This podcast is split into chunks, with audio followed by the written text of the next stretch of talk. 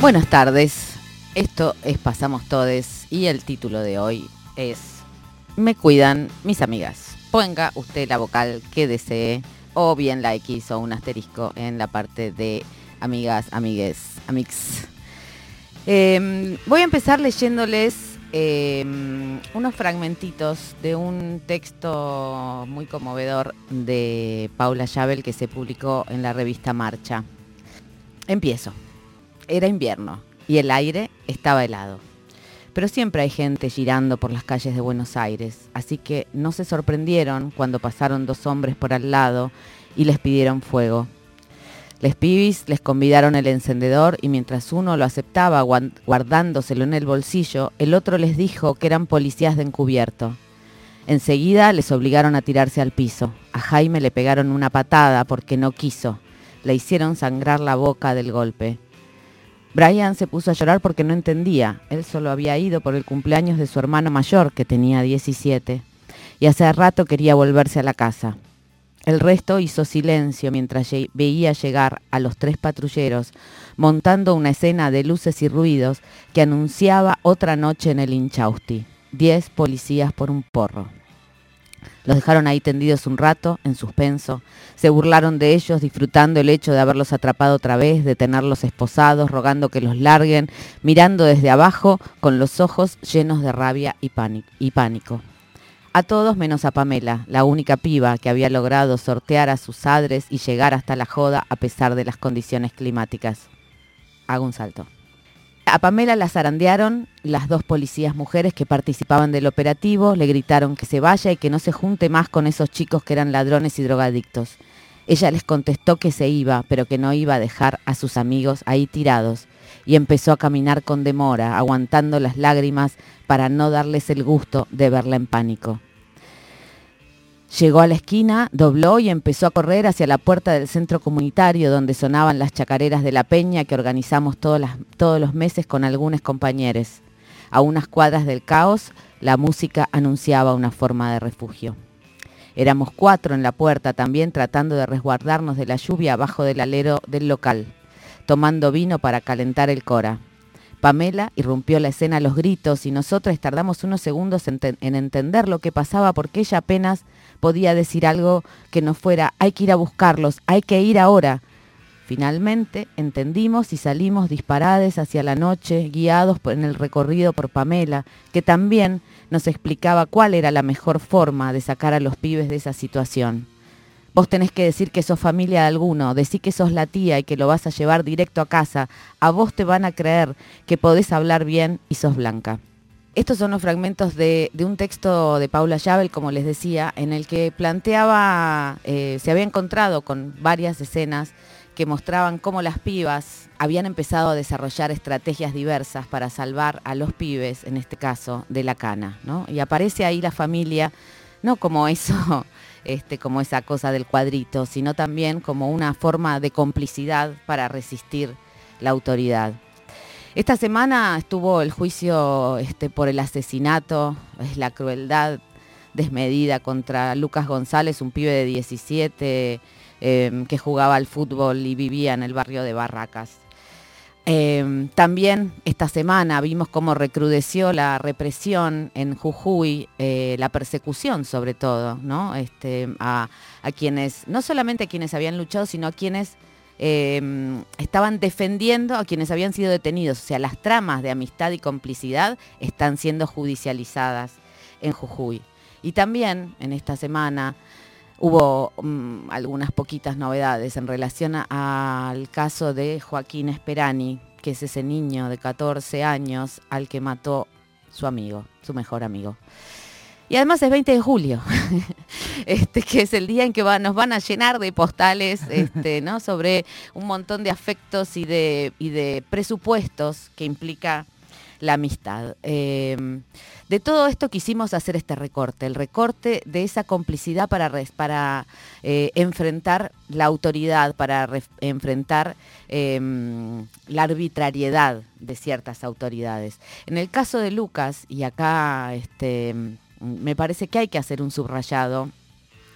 Eh, apareció el racismo como una de las causas eh, eh, de, agravantes de este homicidio.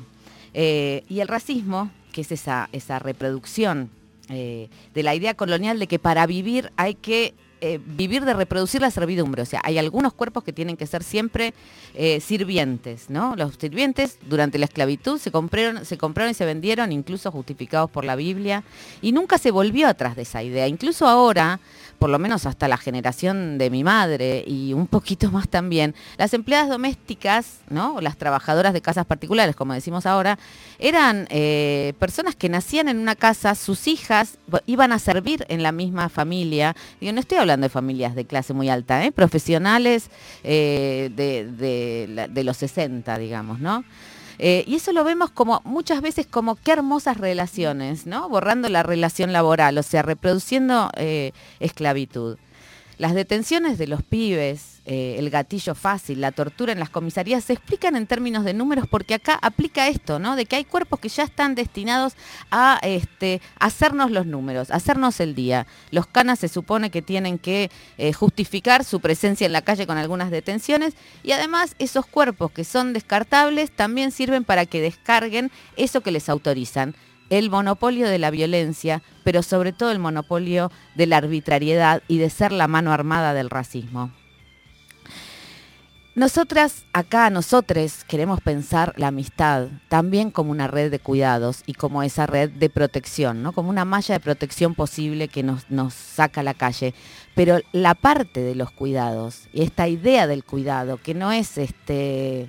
Em, bueno, nada, que se construye permanentemente en función de las vulnerabilidades, la puesta en común de las vulnerabilidades, eh, son un tema central dentro de los transfeminismos, ¿no? Lo venimos, lo venimos diciendo y creo que hay que repetirlo muchísimo, porque la organización del cuidado, de lo que llamamos cuidado, que es todo lo que tiene que ver con la reproducción de la vida, digo, la agricultura es parte del cuidado, la cocina, por supuesto, eh, la educación, el asistir a las personas enfermas, el darnos un vasito de agua cuando estamos borrachas en la fiesta, el decirte, amiga, nos vamos, que ya tomaste suficiente. Bueno, todo ese cuidado tiene un valor eh, económico, ¿no? Este, ya lo sabemos. Y se ha organizado en torno de una red de afectos. Y eso es lo que tenemos que seguir develando. estuve leyendo una propuesta muy hermosa que sacaron en el, Museo mm, este, Reina Sofía en, España, donde un montón de artistas y curadoras hicieron este, una intervención, una ficción, ¿no? con efectos reales en en relación a armar una, como si fuera una ley de cuidados, ¿no? Y la transformaban, la transformaban los cuidados en no este sistema de expropiación de nuestras potencias dentro de lo doméstico, nuestras potencias en general, pero reducidas al espacio doméstico como trabajo no pago. Pero lo que me interesaba contarles es que había, ellas este, presentaron como el problema una organización que la llaman Blanco Pater Familia Trabajador Estado. Bueno, pero es como una descripción, tampoco es tan difícil. Blanco, pater de padre, este, familia dentro de esa organización donde hay una autoridad, ¿no? Ya vimos lo que pasa, si no sos blanco vas a estar en la parte de la, de la cocina y con mal sueldo.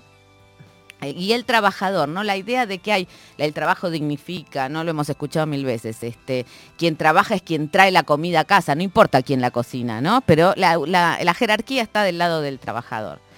Eh, en fin, eh, esta manera de cuidados este, mm, sostiene también la idea de la servidumbre, o sea, es una reproducción de servidumbre permanente. Em, como les decía, nosotros venimos empujando leyes de cuidado, o pensar los cuidados, o pensar cómo vamos a vivir, cómo vamos a cuidarnos. Permanentemente estamos pensando. Ahora mismo, cuando envejezcamos, cuando nos enfermamos, ¿a quién le vamos a decir, amiga, me acompañas a hacer este no sé, esos tratamientos de mierda a los que a veces hay que eh, someterse. Em, pero también, además de pensar cómo hacer, reivindicamos algunos cuidados que ya se han inventado. No sé, las casas travestis, donde hay una mamá nueva, donde hay hermanas, eh, el sueño eh, siempre reinventado del lesbiátrico, la casa colectiva, ¿no? Esa idea de la casa colectiva donde, bueno, Casa Pringles, por ejemplo, ¿no? Muchos ensayos, lo digo porque es el más reciente, pero estos ensayos de eh, poder vivir con otros y a la vez tener una puerta, ¿no? Para cerrarla y que sea el cuarto propio y para abrirla para que te ayuden, loco, para que te ayuden, loca, porque no se puede vivir sin que te cuiden. Y de eso se trata un poco eh, la amistad. Foucault decía que la homosexualidad empieza a ser un problema eh, a partir del siglo XVIII porque eh, el estatuto jurídico del amigo, por supuesto hablamos entre varones, que eran los que existían para, para el estatuto jurídico en ese momento, eh, la, presencia del amigo ya no es alguien que pueda heredar, ¿no? Se lo, se lo sustrae de ese estatuto jurídico para darle lugar a la familia tal como la conocemos, ¿no? Y ahí es como dicen, bueno, ¿y qué hacen entonces estos tipos juntos, no? La camaradería. Ah, a las lesbianas al revés, ¿no? Como estas tipas juntas solo pueden ser amigas. Eso hasta, hasta este momento lo venimos, este, lo venimos sufriendo. Eh, y es que la amistad desestabiliza un poquito esa casa, esa organización familiar así este, cerrada, ¿no? La amistad es la que te saca a la calle desde la adolescencia, ¿no? Que te lleva de la mano, que te dice, che, hay un cine en el centro, ¿no? O, qué sé yo, hay una marcha. Eh, en este mundo individualizante, donde la verdad no es tan fácil tener amigas, donde todavía estamos preguntándonos, che, ¿esto es presencial?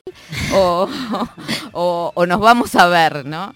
Eh, vas a escuchar todo el tiempo que no hay tiempo para hacerse amigues y que los amigues son los que tenés desde la infancia.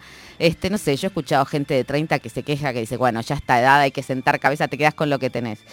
Pero bueno, eh, hay que hacer una, una, refundación de la amistad y yo pienso en esta frase de nuevo, que es el título, que es este, Me cuidan mis amigues. Y en función de refundar esa idea de cuidado y de amistad, creo que hay que poner algunas palabras claves. Reciprocidad, porque entendemos que eso, que la vulnerabilidad es fluctuante y está en todas las historias de vida. No vas a zafar de ser vulnerable. Ay, no me está saliendo la vocalización. Vulnerable. Territorio, porque para, mm, para encontrar nudos de cuidado, digo, está bien el afecto, hay veces que nos queremos y qué sé yo, pero la amistad también se funda en el cuidado mismo. El vínculo se funda en el cuidado de los mismos. Y a lo mejor, si pensamos que el vínculo está en dónde estamos, ¿no? Y, este, y no tanto en cuánto te quiero o no te quiero para cuidar, podría ser otra cosa. Y después, obviamente, en los cuerpos, porque son los cuerpos, la presencia material, la que desestabiliza toda promesa y te abre una nueva, que es la de que todo puede fallar. Así que bueno, amiga, vamos a dar vuelta un patrullero, como dice Dish en su canción, eh, para correrse un poco de las postales que nos van a, llover la semana que viene. Poner la resistencia ahí en, el centro de nuestros vínculos amistosos.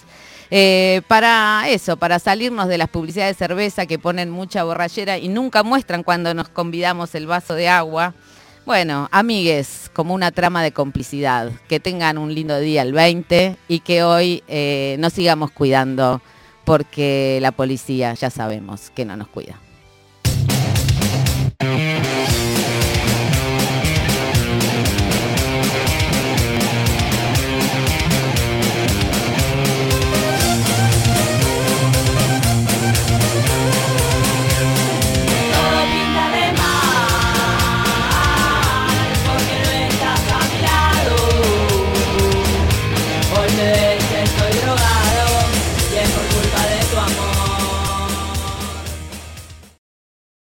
Nos organizamos, pasamos ¿Qué no se negocia en una amistad a los 30? Para mí lo que no se negocia, bueno, hoy está muy de moda hablar de la persona vitamina y para mí no se negocia que la persona con la que te juntes en este momento a los 30, que estamos todas con un montón de laburo, un montón de cosas personales, en mi caso estoy organizando un casamiento, no, me, no tengo tiempo para juntarme con gente que me reste energía. A veces también esa gente que, o que repetidamente esas amigas que solamente te llaman para tal vez lo malo, a ver, una cosa es, todos tenemos problemas y tenemos momentos, pero viste que hay gente que, la típica, tengo un problema y es, es me para una psicóloga, hablo con vos. Es, esa gente que, te chupa la energía un poco también, que no es solo vitamina, o sea, no es solo que querés gente vitamina que te aporte, sino que hay gente que te chupa la energía, hay gente que puede estar en malos momentos, en buenos momentos, eso no significa que las amistades no están para los malos momentos, pero hay gente que, nada, que se caracterice un poco por eso, ¿no?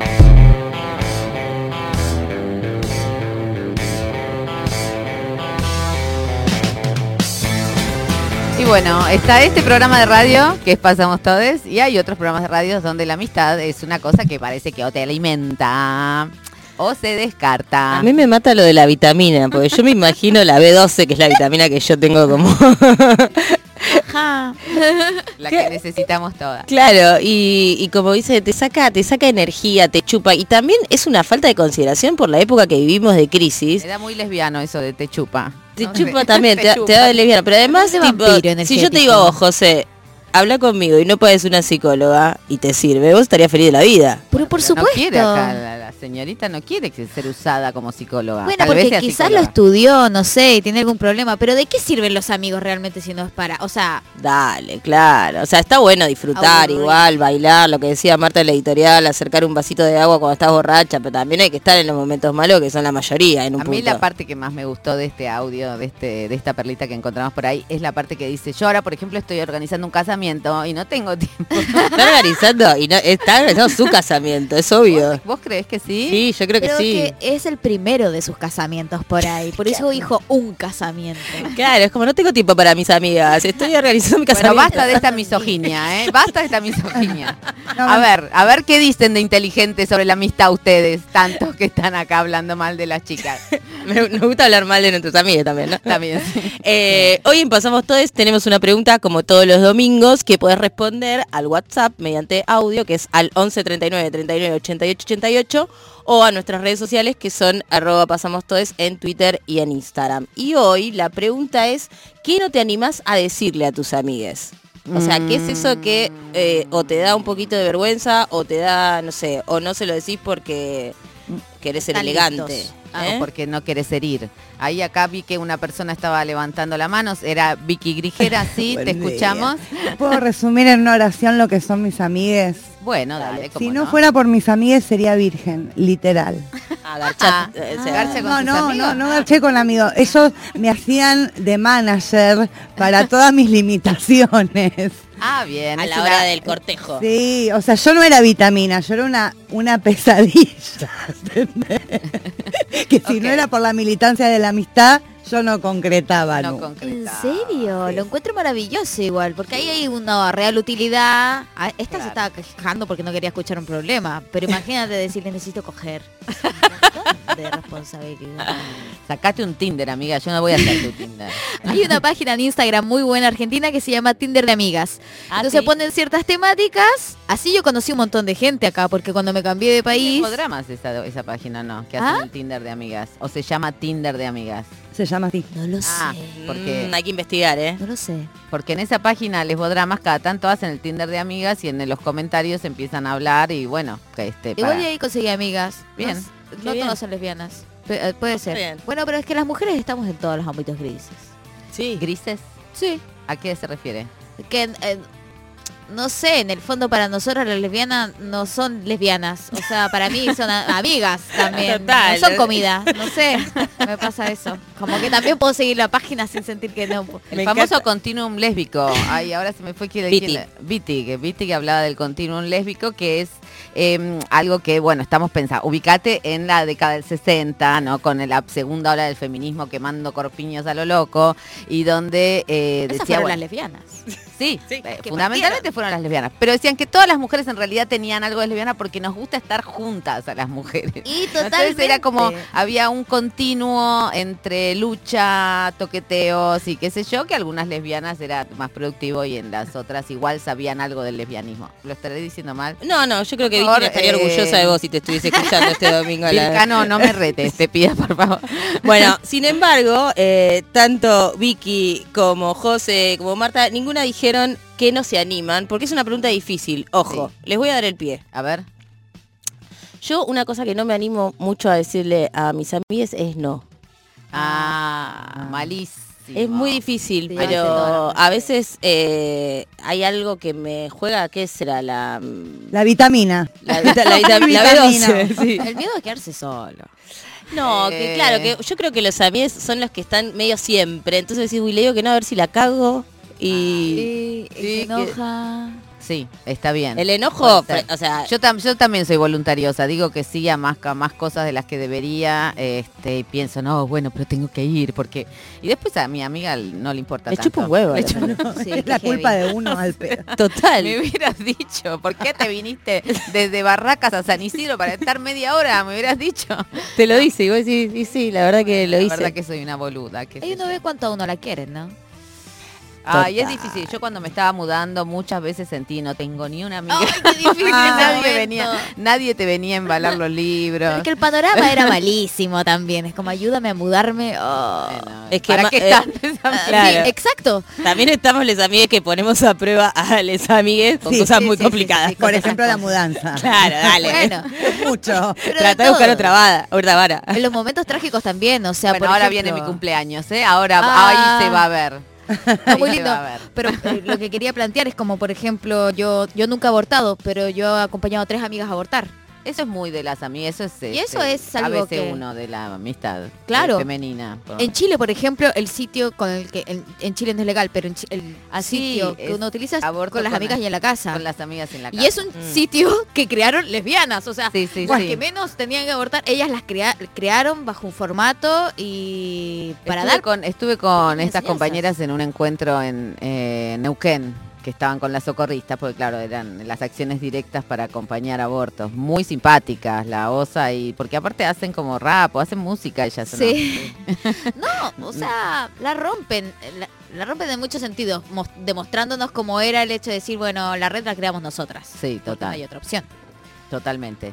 Eh, todavía las socorristas siguen este, acompañando abortos aún dentro del sistema de salud, porque el aborto es un, es un momento no fácil, es un momento también eh, que eso tiene un momento, digo, donde la sangre, la cosa escatológica, ¿no? Estas pasás horas sentada en el inodoro, qué sé yo, hay como un montón de, de cosas con las que no se, de las que no se suele hablar, que yo, Sí, la caca, y saber si este, funciona o no funciona, por ejemplo. sí, es una cosa exacto. horrible. Sí, y están las enemigas que están en los hospitales públicos Ah, sí, eh, de, de este país eh, diciéndole a las personas que quieren abortar eh, no abortes porque te van a pasar muchas cosas feas. Entonces digo, a pesar de que está legalizado en este país, se sigue necesitando esa red de contención, el trabajo de las socorristas ni hablar, pero las amigas también. Sí, total. Bueno, muy bien, estamos hablando de qué no se le dice a los amigos. Hay una cosa que no se le dice nunca a los amigues, que es no se lo cuentes a nadie. ¿O no? Sí, sí, total. Eso es lo que nunca hay que decir. Nos tienen que contar ustedes entonces qué no le cuentan a sus amigues. Eh, Al 11 39 39 88 88 nos dejan sus audios o lo pueden hacer en las redes sociales. Es una especie de libro de queja eh, de amigues. Ponele. Bueno, este cover de Stand By Me es hermoso.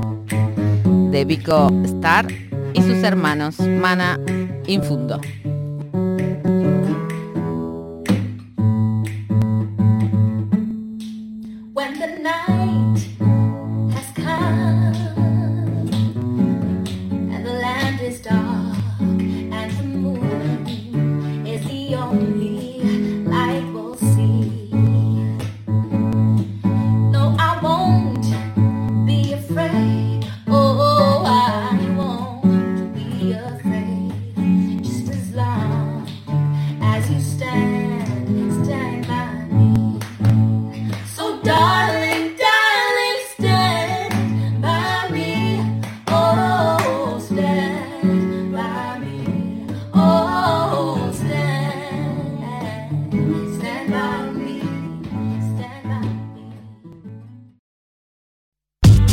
Arroba Pasamos Todes, Instagram y Twitter. En este tiempo áspero existe una conversación abierta. Pasamos Todes. Una comunidad disidente en permanente construcción.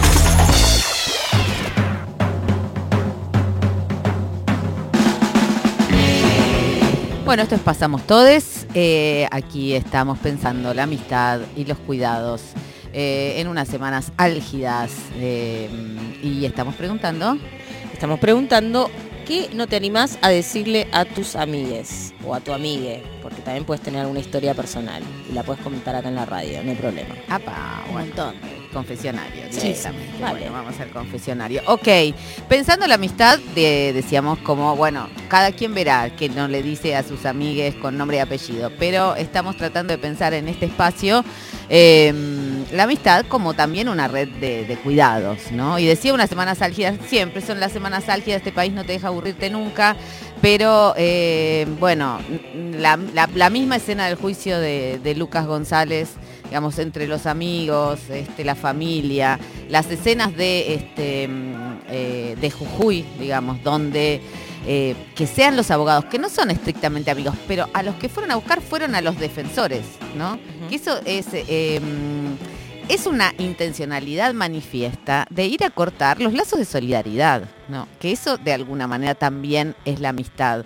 Eh, cuando van a encarcelarte por ejercer la solidaridad con quienes además están luchando por una cuestión de cuidado y solidaridad, no solamente entre las poblaciones, sino también con la tierra, ¿no? Como, como pasa en relación a la extracción del litio. Bueno, justamente eh, eso, ¿no? Esta prueba, este ensayo que se está haciendo en Jujuy eh, de poner la represión al servicio de un mensaje electoral, ¿no? Como si hubiera que ofrendar a determinadas este, personas, ¿no? Lo que decíamos antes de, de los cuerpos descartables, por supuesto. eh, está basado en interrumpir, en, alentar, digamos, los discursos individualizantes. Yo escuché el otro día, este, no, no me quiero extender demasiado, pero escuché el otro día una larguísima nota a una gente de un pueblo que se llama Villa en, en Jujuy, ¿no? Que están indignados por el corte de, de rutas y qué sé yo, con, con este eh, porque es un pueblo turístico que lo están proponiendo como uno de los más lindos para el turismo tradicional de América. Y resulta que el pueblo es un pueblo colonial, que la gracia que tiene, ah, eh, bueno, eh, la gracia que tiene es que tiene la casa de un marqués, una iglesia muy bonita y la casa del último título nobiliario que se entregó antes de- en Argentina. Yo decía, o sea, no puede ser. Y bueno, y estaban diciendo, porque basta de estos piquetes, la gente está cansada, estamos, es como tirarnos, pegarnos un tiro en el pie, hacer esto. Yo decía, qué continuidad, qué coherencia de sentido, ¿entendés? Proponer un pueblo colonial en una provincia como Jujuy, con la riqueza multicultural que tiene, con la fuerza que tienen sus pueblos originarios, ir a proponer, bueno, en fin. Vamos a cambiar de tema, porque me empiezo a calentar. Eh, estamos en comunicación con la negra. Ella pidió que la presentáramos así.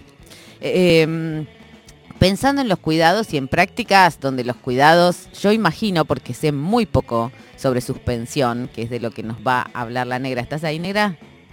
Estoy acá. ¿Qué tal? Hola, Buenas tardes. ¿cómo están? Bien, un placer hablar contigo. Eh, Siempre. Con ustedes también. Quería decir también que la negra tiene una boutique que hoy está cumpliendo un año, ¿verdad?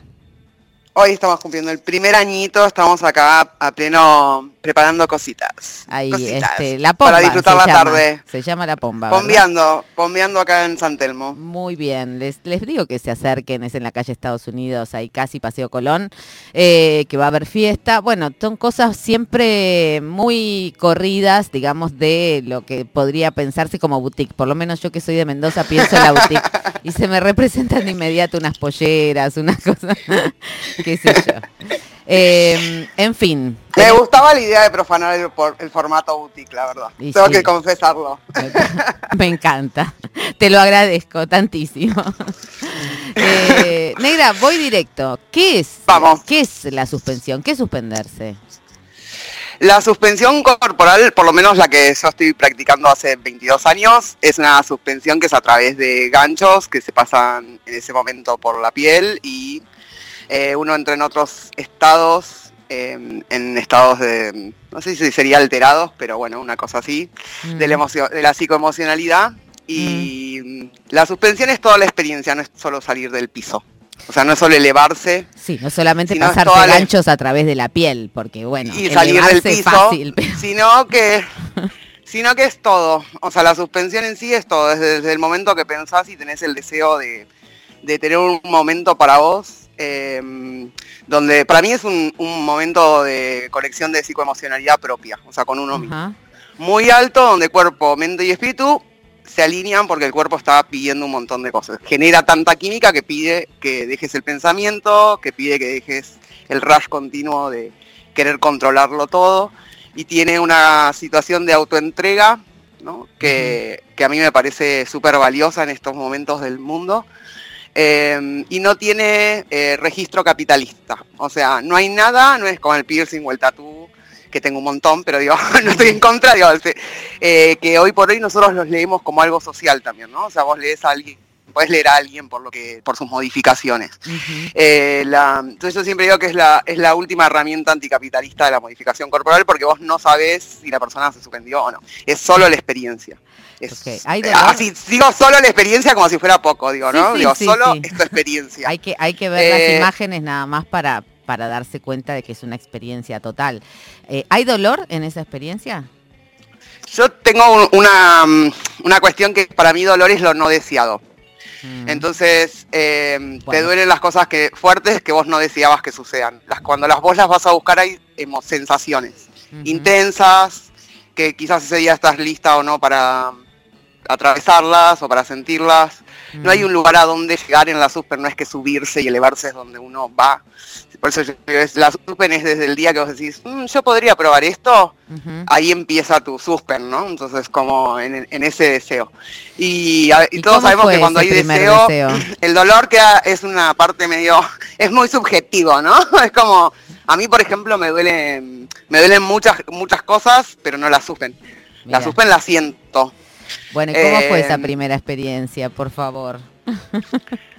Muy distinta a lo que yo manejo hoy en día, la verdad. Porque 22 años de hacer algo, todo el- es- eh, cambia una, cambia las formas, cambia el tiempo. Y La primera experiencia eh, fue con un, un venezolano que vino hace 22 años, que lo trajimos acá para las primeras conven de tatú que nosotros hicimos. Y fue todo bastante más salvaje que lo que nosotros hacemos ahora. Yo hace varios años que tengo un ambiente privado, digamos, donde se hace con un acompañante que te viene, hacemos pranayama, o sea, hacemos unos ejercicios previos para conectarte. eh, hay un cuidado posterior también, eh, bueno, se ma- maneja un poco, digamos, olores, eh, Mm, situaciones, ¿no? Como cosas, estímulos de distintos tipos para que vos te puedas eh, claro. conectar con vos mismo en armonía, en amor, y mismo aunque venga tumulto, confusión, incomodidad, que eso esté acompañado. Eh, y eso para mí es un cuidado hermoso que yo lo fui cultivando con otra generación más de gente, digamos, que, que habíamos probado la herramienta y que veíamos que era mucho más que, uh, uh, uh, ¿viste? Entonces, o sea, que no era solamente la adrenalina, sino que había otras cosas muy hermosas en lo que pasaba interiormente y que estaba bueno abrirlo y que otras personas eh, la pudieran tener como una herramienta. Hola, Al- Negra, te habla Eugen Murillo, ¿cómo estás? Hola, Euge, ¿cómo estás? Bien, yo quiero preguntarte eh, técnicamente, porque eh, supongo que del otro lado habrá mucha gente que se imagina esto de hablar de la suspensión, de que, de que estás en el aire, que te salís del, del tema del dolor sí, dolor no, pero ¿cómo es técnicamente en, en la piel? O sea, ¿vos lo podés explicar? Eh, ¿qué- ¿Qué querés saber de, de ¿Cómo- técnicamente? cómo Porque técnicamente hay desde nudos para que Ah. no te caigas, eh, contaminación cruzada, digo, técnicamente hay un montón de cosas, anatomía, líneas de Langer, física, equipamiento, o sea, técnicamente hay muchas cosas de las que te tenés que preparar. Eh, y en el cual está bueno que las personas se acerquen a... Hay muchas personas preparadas, no es que soy la única persona preparada, por suerte. Mm. En Argentina hay muchas más ya a esta altura. Y no solo preparadas técnicamente, sino humanamente. eh, que eso es importantísimo también. O sea, son como dos factores importantes que dan a la seguridad que vos te puedas entregar a, tener tu experiencia, ¿no?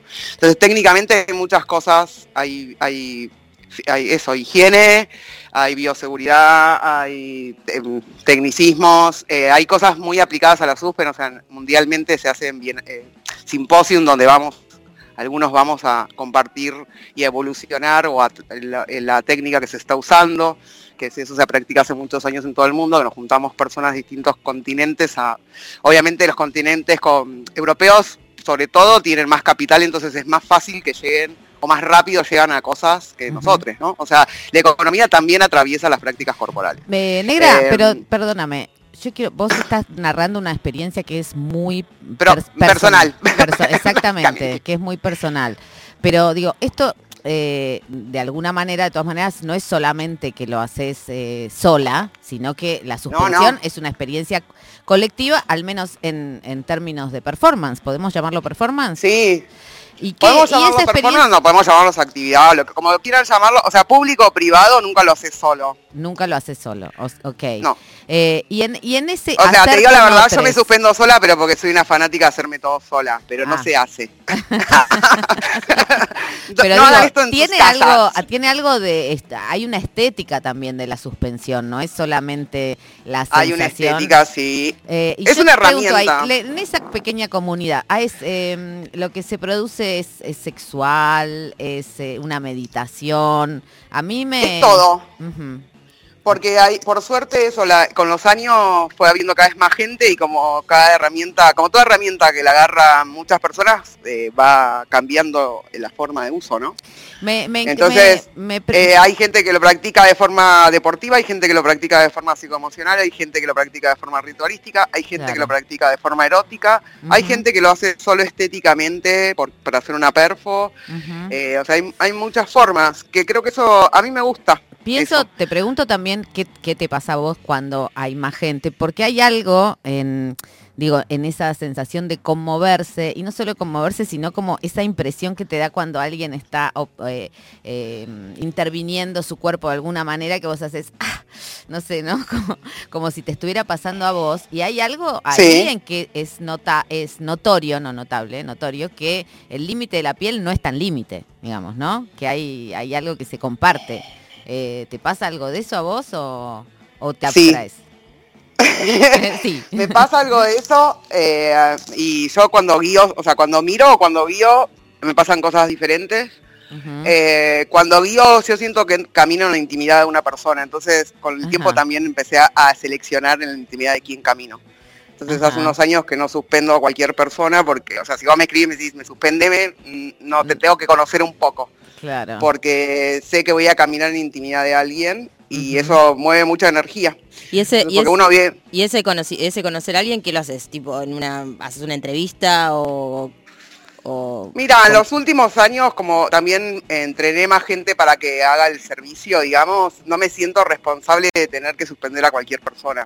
O sea, no siento que lo tengo que hacer. Hay mil, mucha gente más ahora que lo está haciendo de una forma adecuada. Entonces, no siento responsabilidad de hacerlo, entonces elijo a quiénes. Ujú. Eh, yo en lo personal, en estos últimos años, antes venía cualquiera y me decía, ¿me suspendes? Yo decía, sí, y suspendía. Ahora en los últimos años, como yo energéticamente lo tengo separado ahora la suspen para mis momentos de conexión psicoemocional, también lo hago cuando, cuando otros. Ujú. Eh, porque lo que recibo me gusta más. Lo que entrego me gusta más. Negra, Eh, como cuido, como guío me gusta más ahora. ¿Entendés? Porque ¿Qué vos- también es cómo algo, la, la corporalidad es mutante, entonces uno muta también y va cambiando cómo lo usa.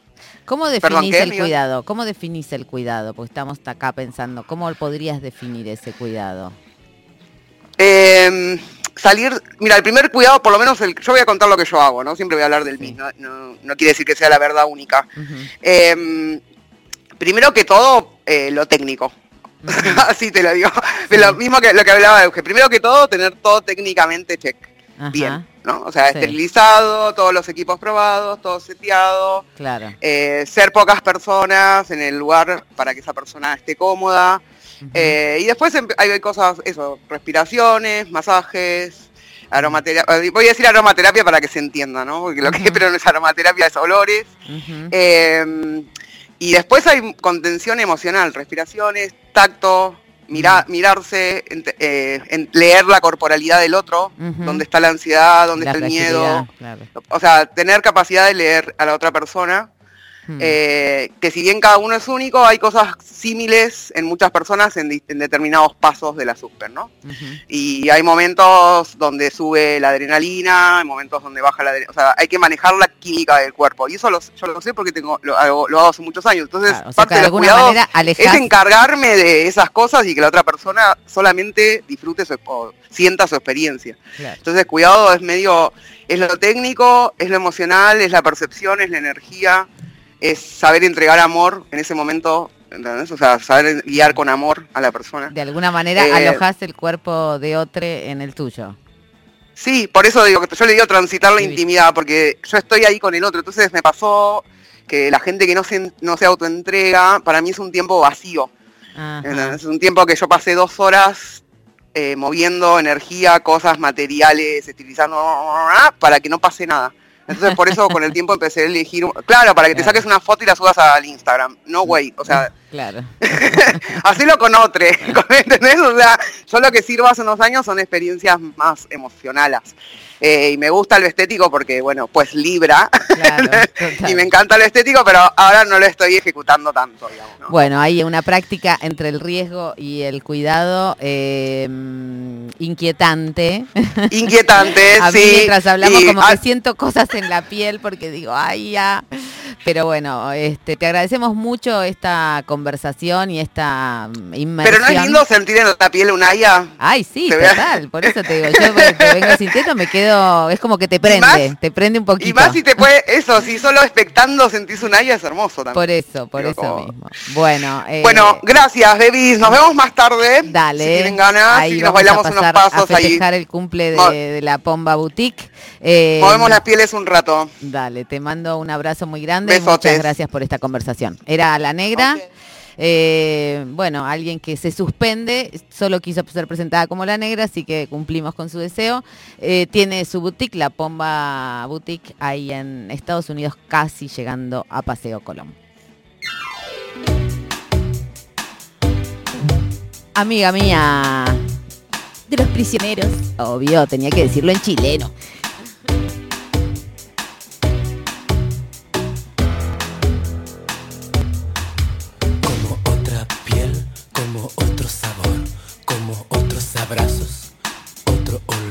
No habrá otros latidos, no habrá otros orgasmos, no habrá otras promesas, ni otro calor. Aprendiendo de nuevo, despertando en mi cama.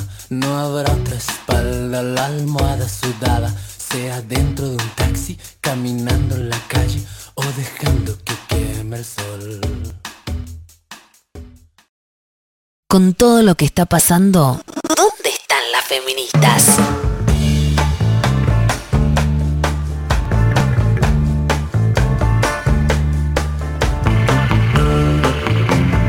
Bueno, esto es Pasamos Todes y estamos acá para reparar un error que fue cometido en el segundo bloque de este programa. Por favor, Eh, nos ayudaron, loco, como pedimos y nos dijeron que no era. El continuum lésbico no tiene nada que ver con Wittig, eh, aunque sí, las dos, Monique Wittig y, este, y Adrián Rich, que es la que hablaba del continuum lésbico, eh, estuvieron ahí quemando corpiños. Mm, Bueno, Monique un poco desde París y este y Adrián más desde Estados Unidos. En fin, me confundí al citar. Les pido perdón a todas las lesbianas de este mundo.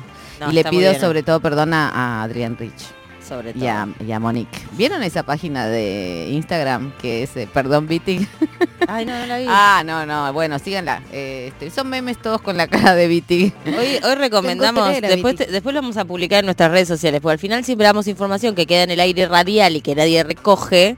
Eh, José dijo en el primer bloque acerca de un Tinder de amigas, que para mí es una muy buena idea, tenemos que chequear si es lesbodramas o no es lesbodramas.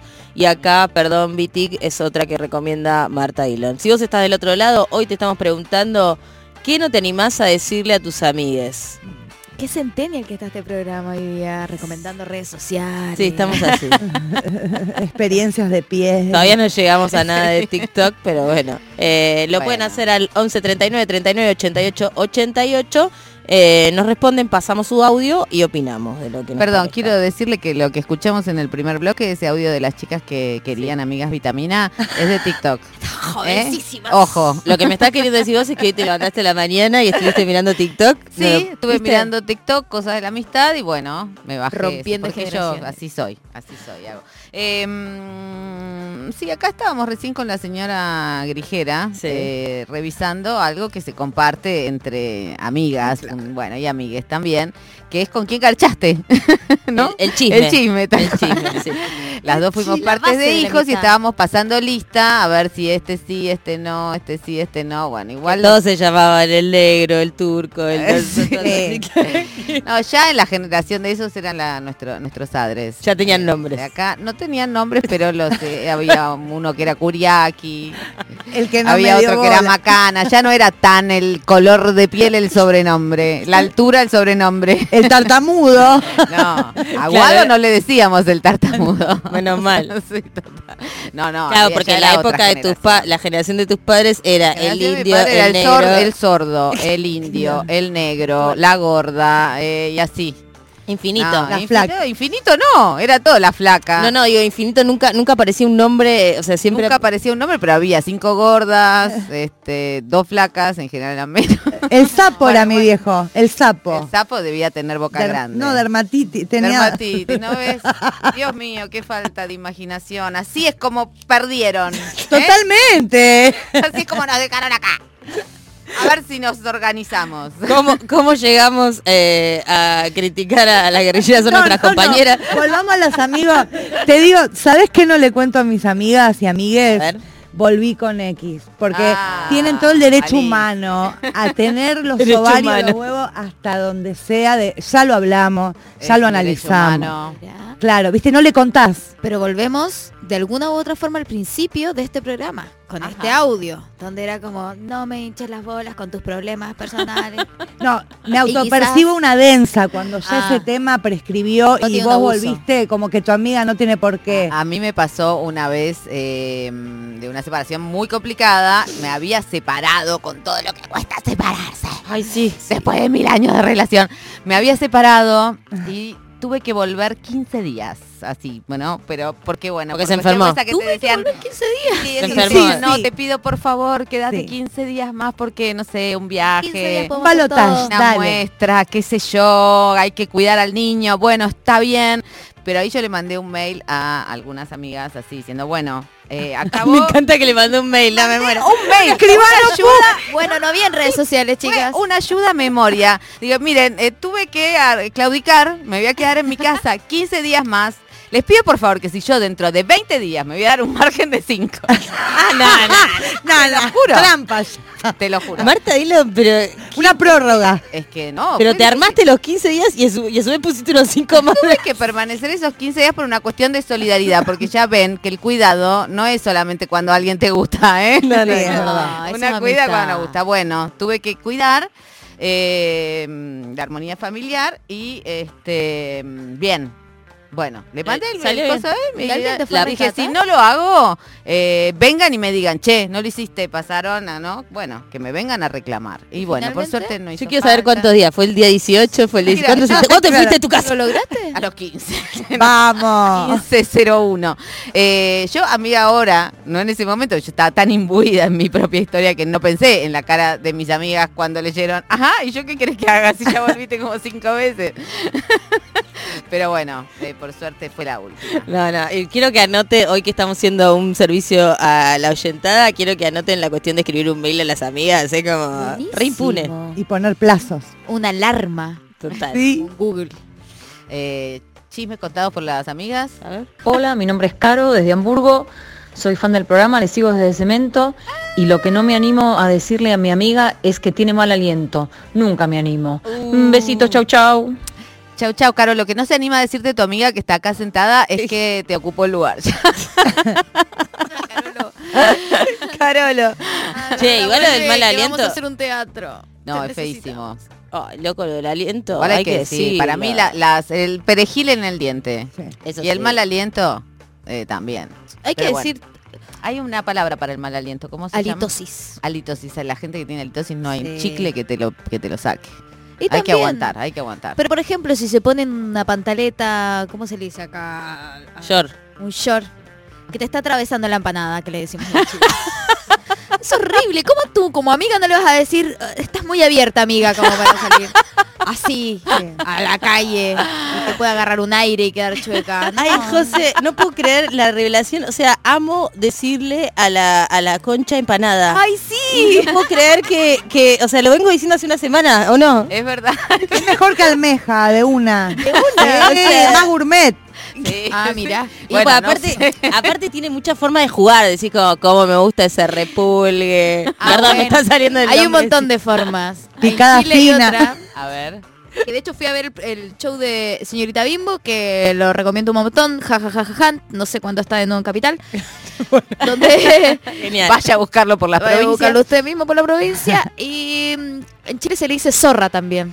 Zorra, acá Ah, también. ¿acá también? Acá también, pero ¿Ah, cuando sí? le dicen zorra a la cachucha es como que te dicen zorra entera ya. Sí. Ah, no, allá no, allá- es algo bueno incluso. Es como, uy, lo pasé la zorra.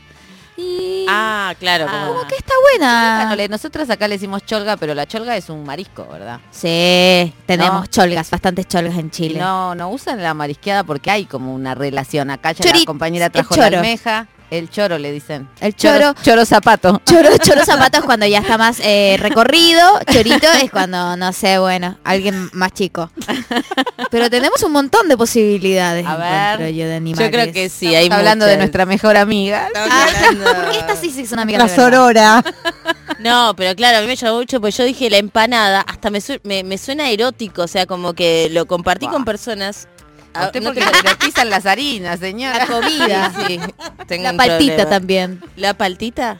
La paltita. La paltita es muy moderno. Es muy moderno Muy Bessie. eso. No, eso pasó muy poco, pero bueno, yo tengo un sobrenombre en Chile, para la gente que no lo sepa, soy Sí. como una mini estrella porno ya. Ah, no, mentira. Pero una, la una- hay una serie, hay una serie que pueden encontrar en internet que se llama Gastos Comunes en Chile, que significa expensas, acá, Ajá, sí. donde mi sobrenombre era La Paltita. Hay Ajá. gente que me conoce así porque alguien me quería reventar la paltita. Quería ponerte la cuchara. Yo pa, a lo mejor se la quería comer, no diga reventar. Bueno, pero lo dijo así porque era un hombre heterosexual. Sí, sí, de eso se Ah. trata. Es re masculina la serie, véanla. Qué brutos. Bueno, ¿cómo se llama la serie? Gastos comunes. Gastos comunes. Gastos pensos acá. Yo la voy a ver. Sé que era gatos comunes. Es No. lo más... Gastos. Muy bien. ah, este, Bueno, hay un momento en que las amigas eh, mm, eh, son como una especie de jurado, ¿no?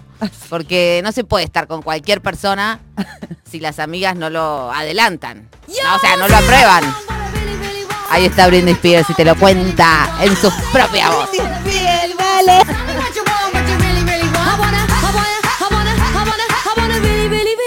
Son las Spice Girls. Es que yo soy un vejestorio, perdón.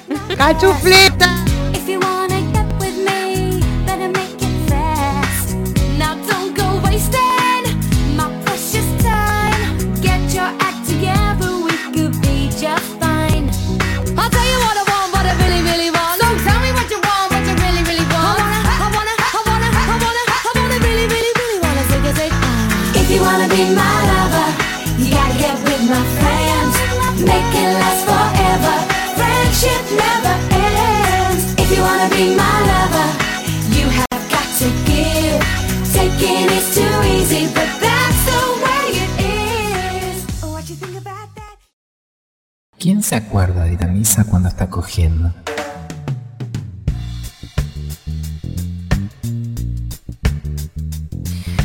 Sí, pasamos todes. Pasan todes las les amigues, algunos se quedan atrás.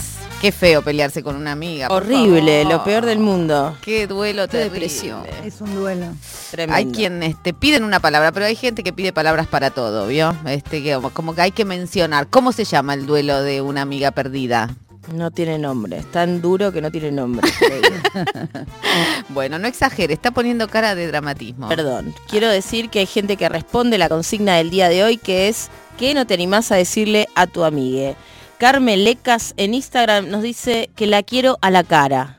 Ok. Ah, bueno, No, pero digo, un te quiero. amiga. Tiene que ir al- a terapia. Perdón. Eh, otro mensaje en Instagram dice eh, que no volvería a viajar con ella. Ah, eso es difícil cuando decir, la verdad lo pasé como el orto, amiga, no voy a, no, no hay más vacaciones juntas, esa es difícil de decir. Eso Sí. pasa igual un montón, Montón. encuentro yo. Sí. No es fácil montón. viajar con alguien. No, es que ahí es una prueba, de hecho dicen que es como una prueba los viajes. Pero bueno, puedes tener amigas para no viajar, o sea, no es necesario hacer todo con O viajar no simbiótico. O sea, por ahí vos tenés ganas de ir a la playa, vos querés ir al museo, vos querés dormir. Sí, pero mira, a mí me ha pasado de alquilar una casa con una amiga, con un hijo de la misma edad del mío. Nos íbamos las dos con los hijos. ¿Qué hace la amiga? Cae con la novia. Con la novia, con un hijo más chiquito, más hinchapelotas, que le rompía los juguetes a los nuestros. Ah, no. Y este, y se quedó 20 días, la casa la alquilamos 21 días y la novia se quedó 20. Yo La decía, mato. ¿qué? ¿Pagó? Casi que se lo cobré, porque dije, Ah, no, o sea, boluda no soy. Pero bueno, sí, cositas, no me fui más de vacaciones con esa amiga. Eh, bueno, está ahí, en, está cayendo del, del Odio. Bueno, también hay, eso es menos doloroso. Ahí no hay tanto duelo cuando se, cuando las haces caer a las amigas. Y bueno, ¿Las haces caer? Qué maquiavélica. El juego del calamar, Las voy a poner a prueba. el juego del calamar. Y amistades. Total, total. Total, total, total. Verde, luz roja. Bueno, pero en este programa no solo estamos hablando de amigues, sino también estamos hablando de cuidados. En efecto. es un poco eh, el, el, el leitmotiv de este programa. Y también hablamos de Foucault en este programa. Este, De Adrián Reich. Cuidados. de Adrián, Adrián Rich. Eh, no, digo porque mm, nos, lle- nos llevó un poquito a ese momento donde eh, las relaciones sexuales eh, mm, tenían, eh, de pronto se convirtieron en la tragedia del, del SIDA. ¿No? vamos, vamos rápido. Vamos directo. Lleguemos. Vamos rápido. Y de pronto la- el tema de los cuidados, que de todas maneras para las mujeres, sobre todo las mujeres hetero, eh, el tema de los cuidados siempre estuvo presente, ¿no? Pero los muchachos se dieron cuenta recién, finales de los 70, 80, que había un riesgo en, en la sexualidad. Eh, y fue, la verdad, bastante dramático, sobre todo porque además lo que, lo que trae generacionalmente y de forma pandémica, porque sucede en todo el mundo, es la muerte de, les amigues. ¿No? Eh, y eso, eh, y así en, números eh, asombrosos y sobre todo dentro de la comunidad, en principio de la comunidad gay, ¿no? Este, que cambia la perspectiva de todo. Pero bueno, ahí se empezó a hablar o a popularizar o a la necesidad de compartir las ideas de los cuidados hasta que el preservativo llega como, como barrera, como método de barrera, el único eficaz para evitar la transmisión del VIH. bueno, eh, pasó un tiempo largo, ¿no?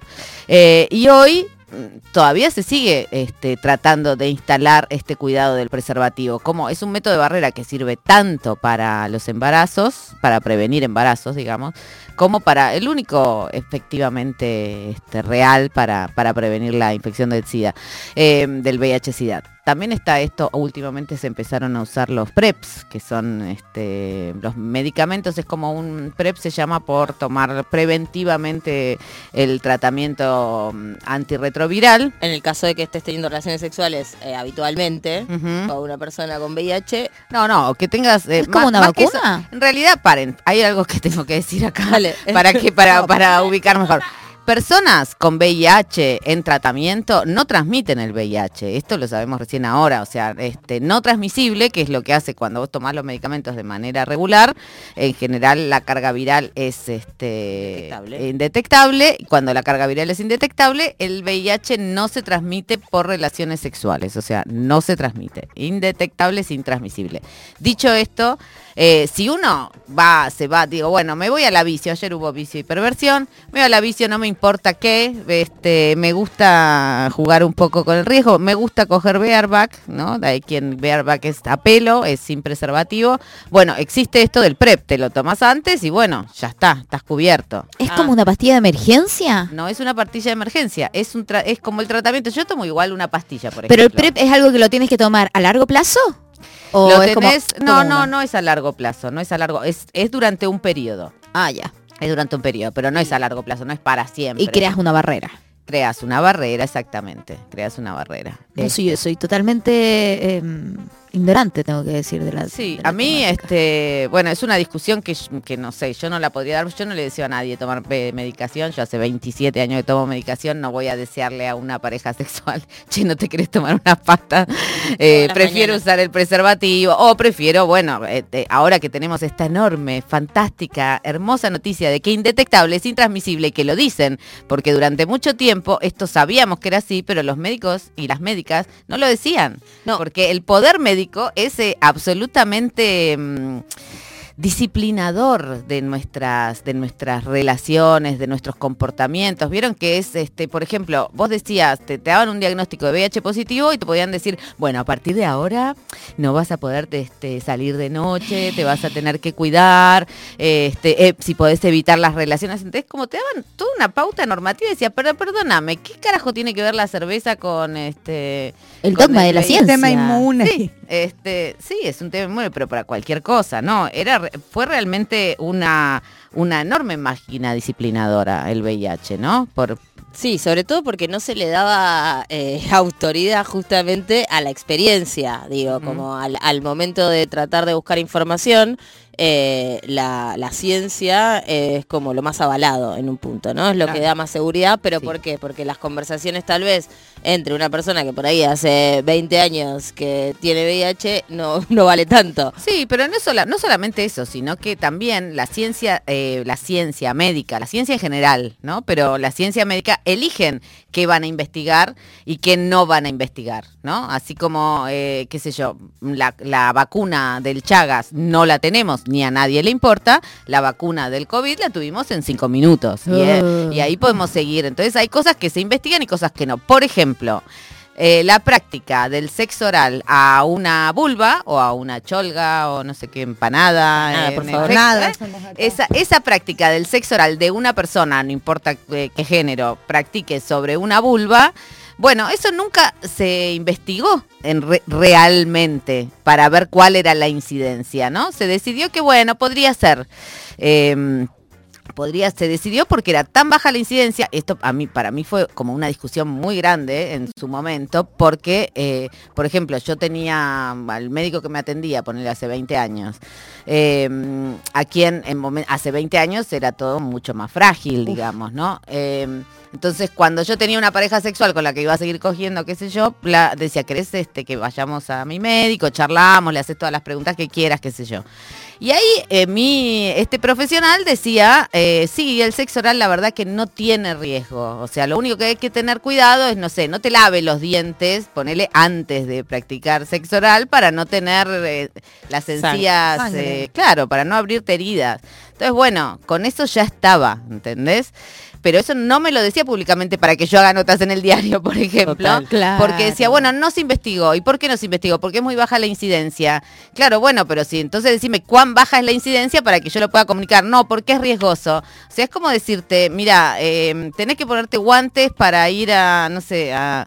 a, mm, para no agarrarte pie de atleta, digo, no sé, es como, no, no cruces la calle, porque hay una posibilidad de que te, Total, de- sí, te sí. atropellen. Pero ¿qué posibilidad? Sí, es un en un millón de la similar. verdad que es mucho más baja, es mucho más baja la posibilidad de contagiarte eh, VIH por el sexo oral a una vulva que cruzando la calle. Y ahí te quiero agregar que el que no sea ese dato, o sea, que no sea un dato que se pueda difundir, tiene que ver también con que el sexo oral en una vulva es algo que eh, significa placer para las socialmente... Para las eh, vulvas. la- claro, bueno. Placer para las vulvas. Pero en un punto gusta. son... Podemos salir a eh, hacer pintadas. A, la- a las mujeres, o sea, a las personas socializadas como mujeres, digo. Sí, sí, como- sí, Pero total. yo creo que también es porque somos mujeres. O sea, ya el hecho de que hay muchos menos estudios en mujeres. Eh, me hace mucho sentido esto que decías como él se daba demasiadas vueltas para decir realmente que quizás no tenía las herramientas para darte una respuesta y Pero había no salido esto al las- mercado. Claro, no- Usa la barrera esta. ¿Cómo le dices? ¿Cómo me dijeron? ¿Cómo me la- el campo de látex. el campo de la Que todavía se, se habla del campo de látex. Un ¿no? montón se habla. del Se habla un montón de yo, la verdad, mi- la otra vez en un día de la visibilidad lésbica vinieron unas chicas muy jóvenes a decirme si quería firmar para este, la difusión del campo de látex y yo les dije que la verdad no, porque bueno, cada quien puede tener la información, o sea, podés usarlo si querés, pero eh, también puedes usar barbijo para no engriparte, digamos. Entonces, no me parece que sea algo por lo que yo vaya a militar, por poner un campo de látex entre la lengua y la vulva. Porque, bueno, sí, por ahí te puedes agarrar candidiasis, qué sé yo, puede ser. Sí. Pero bueno, eh, yo no salgo no. vestida de astronauta, la verdad, para no agarrarme cualquier cosa en la calle. Este, bueno, es algo que saber, o sea, la información tiene que tener todos estos matices y además, primero saber que no, así como no existe lugar seguro, tampoco hay una seguridad absoluta de que no te vas a enfermar, sobre todo que es mucho más riesgoso a veces tener buen sexo que eh, contagiarse VIH.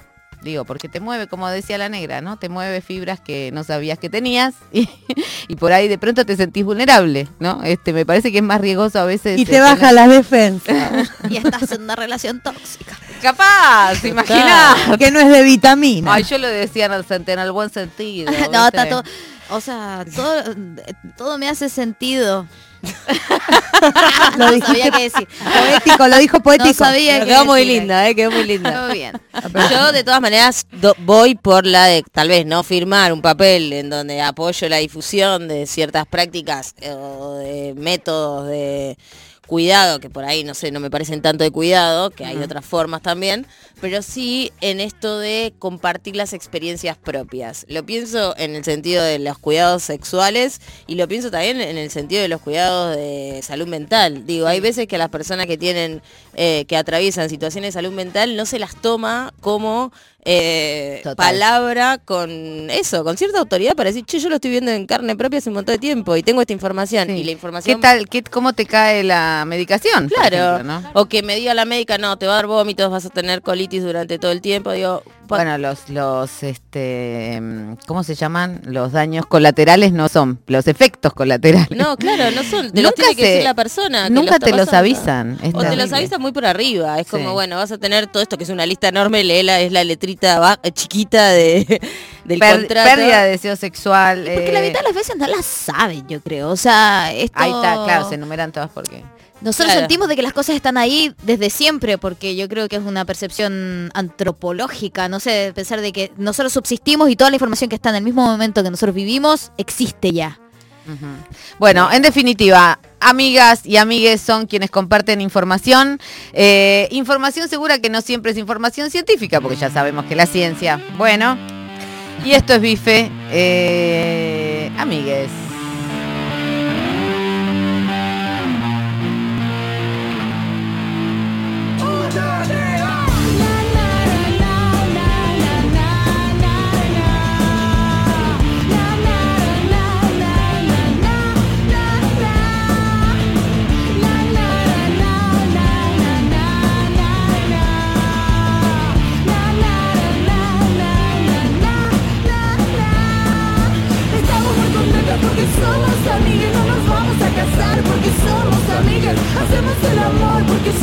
Amigas, sin abuso y sexo entre amigas.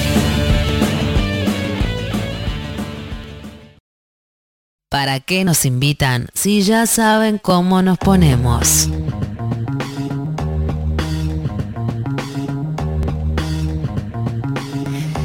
Esto es Pasamos Todes, estamos en la segunda, casi en la última media hora, domingo, antes de la hora del corchazo. Qué hermoso sol que había hoy, ¿eh? Cuando antes de meterme acá en este Lindo, lugar de sí. Cuando, cuando en invierno aparece el sol es como otra cosa. Es Para como mí- que es más un chute, es como un doble. No hay nada mejor que el sol en invierno porque es como que te cambia todo. Te Todo. parás sobre una pared blanca donde no haya viento y aun cuando haya 5 grados vas a sentir, "Ah, la vida vuelve a mi cuerpo. Qué poder que tiene el sol. Sí. La otra vez escuché... Nos va a chicharrar, quiero decirle. También. La otra vez quiero decirles hoy que estamos Está en... levantando la temperatura, Sí. ¿no? ¿Ah, no es la Tierra? Eh, el sol nos va a chicharrar, sí, porque la Tierra, el problema es la atmósfera, ¿verdad? Gases invernadero que hacen, eh, de- degradan la atmósfera, el sol penetra con más fuerza y, eh, bueno, Nosotros estamos en la mitad de este sándwich de calor. claro, hay una finísima capa de la Tierra que hace posible la vida en, en este planeta, ¿verdad? ¿Eso no? No, Ay, soy tan ignorante en este programa. Vamos al piso. Primero nos situamos en el piso. Pensemos que hay eh, las plantas han hecho para nosotros y las plantas y los hongos han hecho para nosotros humanos y animales no humanos una finita capa de humus de tierra fértil que permite que las plantas respiren, hagan la atmósfera, nuestro anhídrido carbónico se convierte en oxígeno, ¿no? Todo ese ciclo virtuoso que se ha ido degradando porque no solo las plantas hacen esta cosa rítmica de tomar nuestro anhídrido carbónico y el de otros animales eh, y devolverlo en oxígeno, sino que acá están escupiendo y respirando también los autos que queman Ah. carbono, los aviones que queman carbono, este, las vacas que de pronto empiezan a comer soja y se tiran unos pedos terribles. bueno, Eso sí, sí. la ganadería, la industria de la alimentación, los biocombustibles, todo eso hace que eh, la atmósfera, no sé cómo llegamos hasta acá, pero bueno, Y- y de como sos pronto- mi amiga, te contesto lo que me- me, preguntas. Claro, amiga, hablemos de biología, amiga. Entonces, Y hablo de hongos entre medio, me estoy dando la atmósfera se degrada y aún cuando es la Tierra la que se calienta es porque hay un sol, si no, no, no nos Claro. calentamos ni en pedo. Che, de verdad que te, te llevaría a recorrer el país porque lo hiciste en muy poco tiempo, una explicación recontra didáctica. Me quedé, estoy hasta emocionada. Digo, ¿por qué no hagamos más este programa de radio? Dillon, geóloga. Re- real. A mí lo que me gusta pensar de este, de esta narrativa, de esta narrativa de cómo, porque para entender, digamos, este, sencillamente de qué se trata el cambio climático, lo que no entendemos es que la atmósfera es una mm, eh, es un medio en el que nos movemos como si fuera el agua. Viste que cuando vos estás en el agua sentís que, eh, bueno, sentís que estás en otro medio y todo lo que habita en ese medio está en el mismo lugar que vos. Pero cuando estamos en el aire, no sentimos que todo está en el mismo lugar que nosotros. ¿No? Este, no, no, no, no es esa conciencia de un medio en el cual nos movemos y que casi tiene la misma composición del agua. O sea, el agua es, este, es todo en este mundo. Agua y oxígeno, ¿no? No te puedo seguir, Marta, es como Planeta Dillon.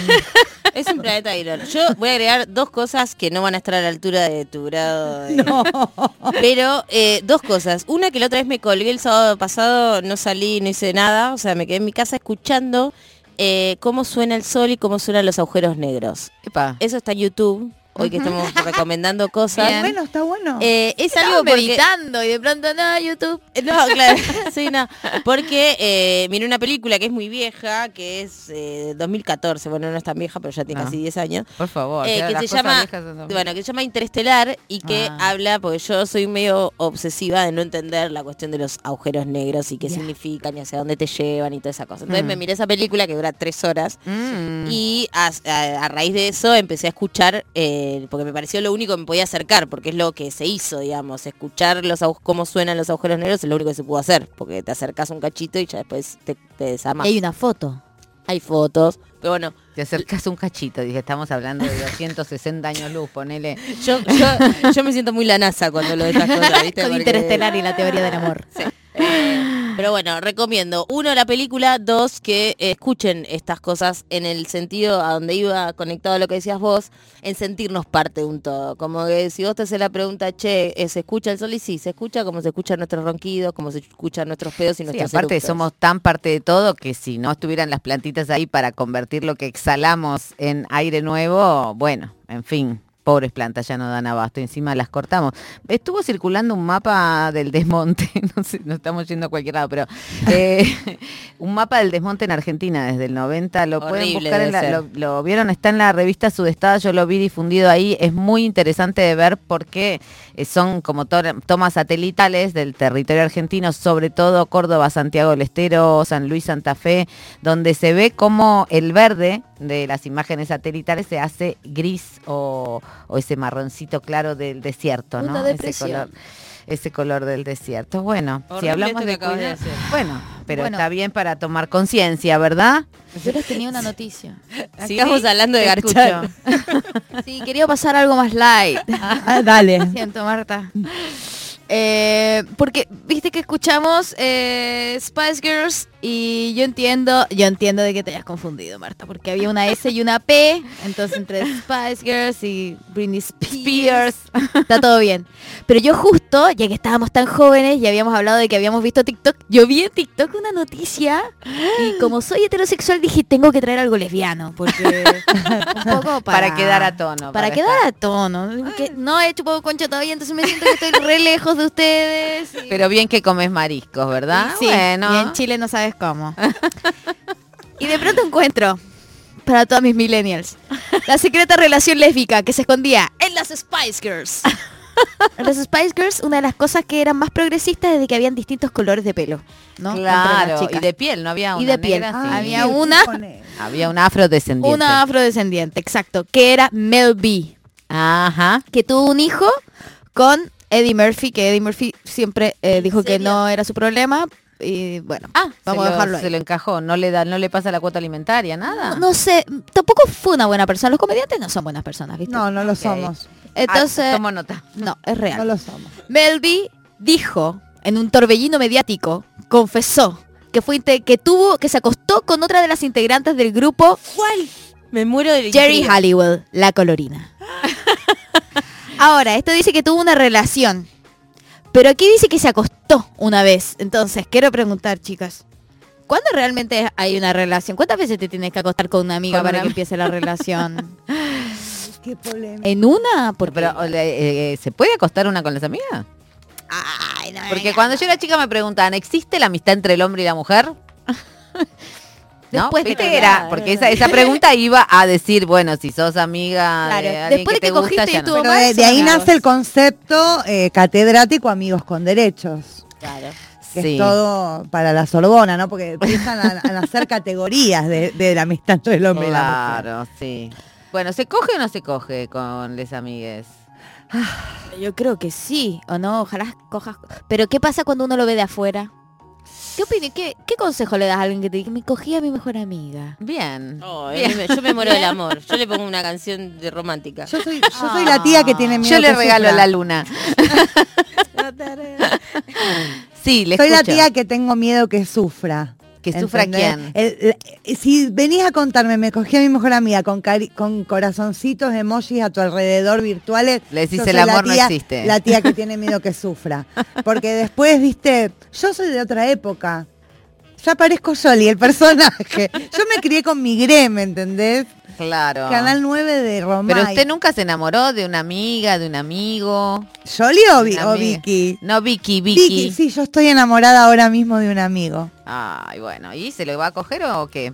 Tengo miedo de sufrir. Soy mi propia tía, ¿me entendés? Yo tengo miedo de sufrir. Bueno, pero acá yo hago de tía. Bueno, Marta, yo soy de las que. Manotea el ganso. no. Tía Dillon. Tía, paren, tía Dillon responde. Tía Dillon responde. Sí. Yo soy, perdón, soy de las que cuando tienen eh, vínculo físico, Sí. af- sexo afectivo, me engancho más. Claro, bueno. Entonces- no, no Pero sé si qué está hacer. bueno.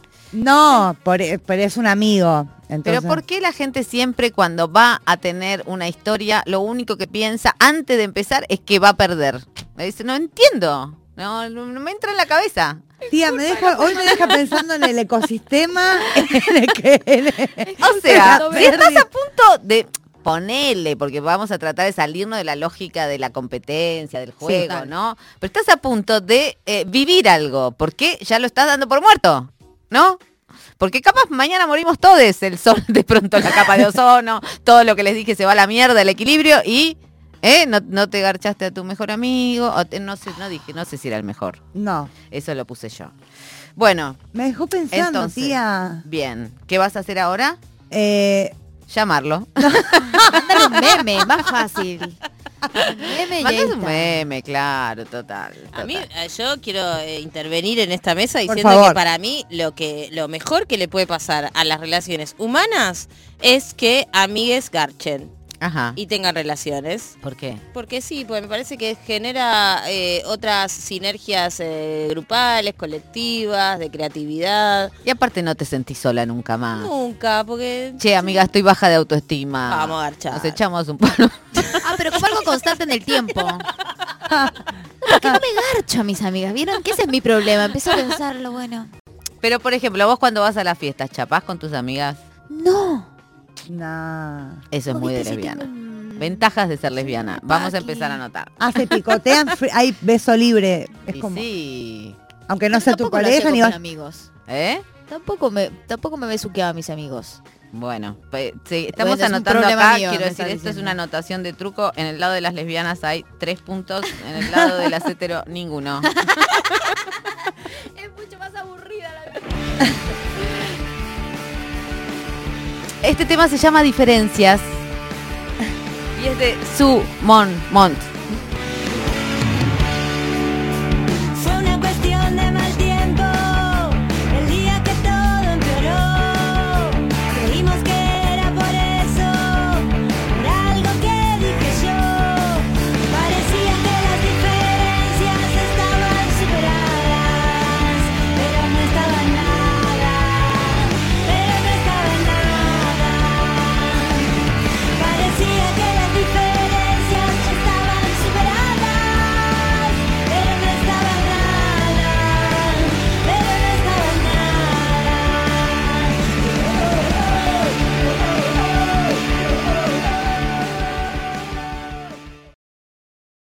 Escucha una comunidad disidente en permanente construcción.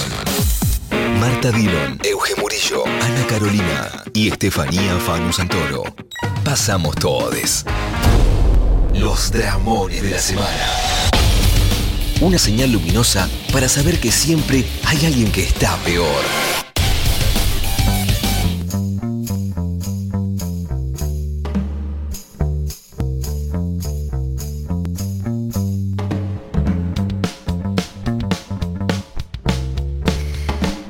Bueno, hemos llegado a esta sección semanal que se llama Los Dramones, donde Ano Carolo dejó eh, estipuladas las bases de lo que significa volcar los dramas acá, que traemos, y elegir cuál es el mejor y que alguien lo desarrolle. Así que bueno, esta semana yo quiero decir como... Es, digamos, ah, es como un abrazo esta sección, podemos decir así, un abrazo a la gente que sufre. ¿Para qué? Porque nosotros Hoy día está más. reconectada, Marta. Bueno, pues estamos hablando amigas, cuidado. Bueno, eso es como un cuidado que le dedicamos a nuestra oyentada. O sea, la que gana hoy día se lleva un abrazo colectivo. No, estamos abrazando colectivamente a quienes nos escuchan contándoles nuestros este, Ah, horrores. nuestros dramas, O sea, la que, la que gana es la que más fuerte abraza. Es la que ve fuerte. Ok, me parece. Pues yo quiero decir que tengo un drama con eh, em, el Registro Nacional de Personas, eh, porque me han pasado tres veces mal mis antecedentes penales. Ah, Sí. ah, ¿pero tenés? Eso. ¿O no tenés? No tengo. No tengo, hay una confusión nada más. Entonces ellos me dicen, tienes que volver a sacar los antecedentes penales, lo vuelvo a sacar y ellos lo hacen mal, lo que hace que yo ahora lleve dos meses eh, sin papeles en este país. Oh. ¿Quién me los ha pedido? Nadie. Así que es un drama que se revuelca en sí mismo. Eh, Bien. Bueno, que no te vamos a pare la yuta. Pero igual ten- nos tenés a nosotras, que te cuidamos. Las quiero a las tres ahí. Obvio. Emigraciones. Obvio, Obvio, obvio. te cortamos la calle. Imagínate. Estas son amigas. Bueno, ¿tienen dramones? Obvio. Eh, sí, por supuesto. Bueno, vamos a partir con Vicky. ¿Por qué conmigo? Tengo la cara, perdón, la gente no te ve, tengo la cara más dramática de Sí. toda la mesa. Hoy día sí. Me entró una laucha en la casa. Ay, ya Ah, contó todo. pero es un montón. No, ¿Qué? Este, Porque está es bien. como un tráiler de una película que Vos nos tenés que decir- Ah, el título. Sí. Bueno, ya fue. Euge. La sopapa. Ah, el título. Mira cómo te gusta. Le, le gusta, sí. Yo voy a decir rojo. Rojo. Ahora se renota que, que Marta inventó. Pido otra oportunidad, pido otra oportunidad. A ver. Pido otra oportunidad. Con sopapa me hizo acordar. ¿Qué? Eh, inodoro. Es un juego de improvisación, Vicky. No, No, es asociación libre. Ah, ella me hizo acordar a un Ya está, drama la de verdad. que hizo la tarea. Euge. Vamos con tu dramón. Sabía que iba a ganar, José. Te conozco desde hace un tiempo ya. bueno, resulta que tuve, antes de ayer, tuve una cita eh, en mi casa. Era la segunda vez que veía a esta persona con que tuve la cita. Y eh, le invité a cenar ñoquis, que es como mi especialidad, Ajá. con fileto. Y comprados. obvio. ¿Me imaginas un día de la semana a mí amasando ñoquis? Ah, sí, cualquiera tiene una especialidad, qué sé yo. Hay que elegir una buena casa de pastas. Sí, sí. dale. Bueno, la cuestión es que todo fluyó súper bien, cenamos, no sé qué, y a la noche cuando me voy a dormir, eh, me lavo los dientes, hago pis y siento un ruido raro como interior, en, eh, como abajo del piso, como si fuese un dragón. que clic. Sí, una cosa, a veces le vuelta. Está muy conectada.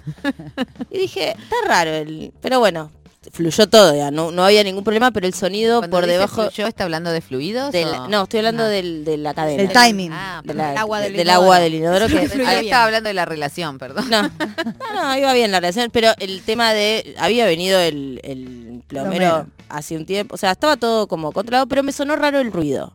Me fui a dormir, bueno, me fui a la situación. Y al otro día me levanto, primera, y voy al baño y ya nada fluía. Ay, Dios. ¿Se había inundado? se había, no, yo tiré la cadena y viste cuando no, cuando llega hasta casi el borde, Justine, Justiniani, y eh, recuerdos. No, y además todo lo, pe- lo peor es que yo vivo en un monoambiente, con lo- yo ya les conté mi situación con el baño, hay muy poca distancia entre una cosa y otra. Es un dramón. Eh, La verdad. y la cuestión es que eh, la persona de mi cita se iba a levantar mínimo, Y sí. mínimo, con ganas, o sea, de base. Estás Después- pensando todo re bien. Después para arriba había un montón de cosas. Eh, nada, me levanté, lo que hice fue, miré rápido en YouTube, igual yo más o menos lo tenía en la cabeza, lo que había que hacer es eh, agua caliente, o sea, hervir ollas y ollas. Como había hervido los ñoquis, ahora tenía que hervir agua para No tirar... quiero saber lo que se está hirviendo. O sea, podemos cambiar de tema. No, es muy interesante. Es muy Eh, interesante. eso. respeten el sí, es muy interesante, es un dramón. con su relato. Bien, Total. la cuestión es que tiré entre que la persona dormía y yo estaba despierta, fueron cinco ollas de agua caliente. O sea, estuviste despierta, dormía como un... Porque no, estamos en un monoambiente. ¿Pollo, papa? No, no, la sopapa todavía no entró. pará. ¿La cocina dónde está? La cocina está cerca del baño, o sea, está ahí. No, Todo es- está pegado. No, el feng shui ese es tremendo. Em, acá me están preguntando por WhatsApp mis amigas con quién tuve esa cita. ¿Sabés Ah, cómo son? qué rápidas tus Tremenda. amigas. Están ahí escribiendo. Bueno, la cosa es que eh, al levantarse esta persona le dije, el baño no se puede usar. Ay, claro. Hay un bar acá a cuatro cuadras. se llama el Odeón Nazca y Gaona. Llévate papel. Sí, llevemos papel por las dudas, porque a todo esto lo que venía es que no tengo, me di cuenta que no tengo sopapa. Ah, que hubiese ya. resuelto todo. Podrías haber dicho, che, no tengo paltas. Vamos a comprar. Sí, podría haber. Pasa que igual, Te invito a desayunar. Pero me meo, no importa. igual es verdad que el desayuno, vos lo puedes, yo pensé en invitarla a desayunar, pero eh, No me eso. claro, pero qué, Rápido. vamos rápido, que cierra el bar a las 9 de la mañana, o sea, no, no, no, no era, impo- era imposible. Hasta el día de hoy quiero decirles que mi baño está clausurado. Ay, no. ¿Y dónde estás Uy, haciendo entonces- tu número dos? Yo tengo varias casas, Ay. Te juro que Tiene varios vínculos, varias Es casas. tremendo. es horrible. es ¿Sabés lo que hay que tirar en el inodoro? Porque servicio a la comunidad. Mucha gente debe estar escuchando y diciendo, "Ah, me pasa todo el tiempo. Todos los días. Eh, la gaseosa, la cola. La cola. Tirás Ah, eso y se va todo. Ahí te das cuenta lo que tomás, ¿no? Bueno, nunca tengo esa porquería en mi casa, porque en mi casa nos cuidamos. Pero para el inodoro, dilo. Eh, muy bien. Quiero decirles que este tema, que es de otro compatriota suyo, No justamente dice algo que de lo que estuvimos conversando, que era el duelo por las amigas que se van. El ah, de eso se trata el tema y está Oh. inventando otra cosa. Yo no sé si garcharon antes y por eso la amiga No, se va, Alex no pero me creo, parece que no. gay. Claro. Bueno, Pero fue hetero. se pelearon. Muy tu onda. Ah, No sé, escúchenla, está Ah. buena. Se llama. Amiga,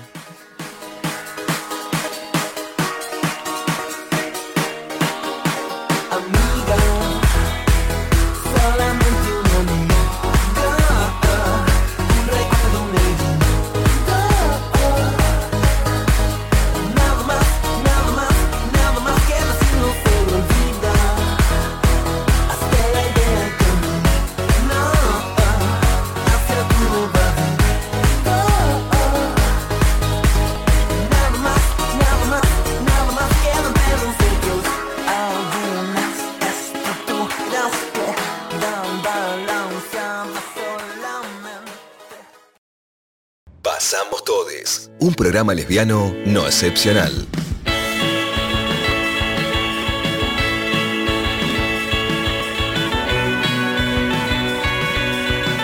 Este es el último bloque, es su última oportunidad para sumarse a la comunidad de Pasamos Todes. Saber que este es un programa que tiene la tranquera abierta eh, y bueno, y que está ahora mismo eh, tranquera abierta para que pasemos todos, Ah, ¿no? Acá no hay ah. patobicas en la puerta, eh, vienen, entran grupos. No va a ser como mi cumpleaños, les aviso. Ah, Porque bueno, voy sol- solamente voy a invitar amigues, porque es así, ¿verdad? Ahora los amigues te traen una amiga, ¿no? y así sí. como la casa te explota. que le dicen les colades.